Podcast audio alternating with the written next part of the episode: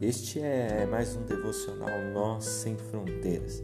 Hoje eu quero falar com você sobre missões, dia 17 de 8 de 2020. Em Isaías, capítulo 6, versículo 8, diz assim a palavra de Deus: Em seguida, ouvi o Senhor dizer: Quem é que eu vou enviar?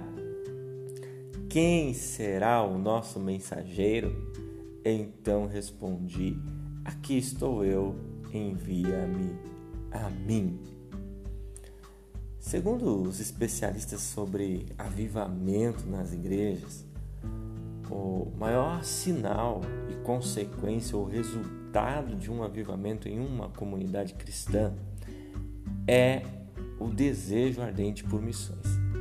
Os maiores avivamentos que houveram no mundo, eles desembocaram em missões e desembocaram no sentido de jovens missionários, jovens que abriram mão das suas vidas para fazer missões.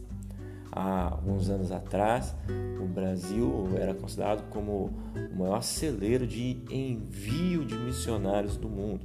Hoje esse cenário tem mudado, parece que alguma coisa tem esfriado. Bem, não no mundo todo. Segundo o movimento Lausanne, Existe um trabalho chamado Crossover Global que é liderado por três jovens, um chamado Bill Jones, João Mordomo e Ken Katayama.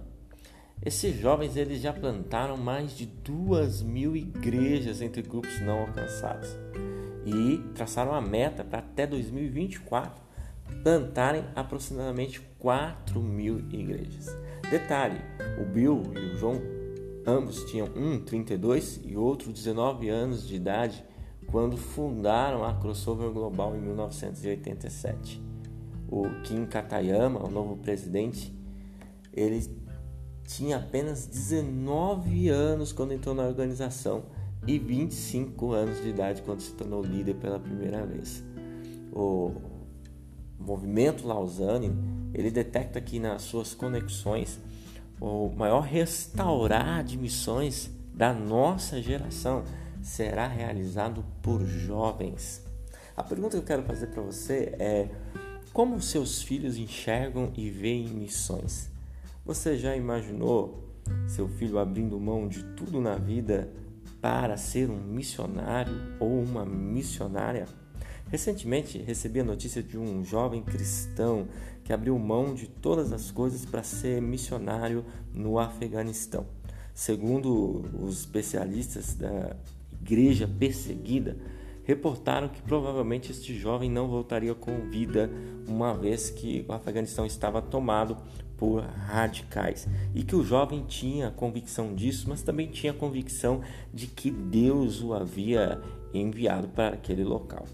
Da mesma forma, quando nós lemos o relato dos testemunhos da igreja chinesa, como o registrado pelo irmão Yun no livro O Homem do Céu, não há como não inflamar o nosso coração e pensar que o, quando recebemos o verdadeiro avivamento de Deus, vamos querer plantar o evangelho e o reino de Deus em cada esquina, em cada lugar e principalmente alcançar os povos não alcançados. Segundo os especialistas na área, o único sinal que, de fato, evidentemente comprovado ao retorno de Cristo é os povos não alcançados ouvirem o Evangelho. Ainda existem inúmeros grupos e etnias que não conhecem o Evangelho, diversos idiomas e línguas pelas quais a Bíblia não foi traduzida ainda. Que Deus avive a nossa vida para que nós possamos não só tomar essa decisão para nós, como inflamar os corações dos filhos e filhas, com Isaías capítulo 6, versículo 8. Em seguida, ouvi o Senhor dizer: Quem é que eu vou enviar? Quem será o nosso mensageiro? Então respondi: Aqui estou eu, envia-me a mim.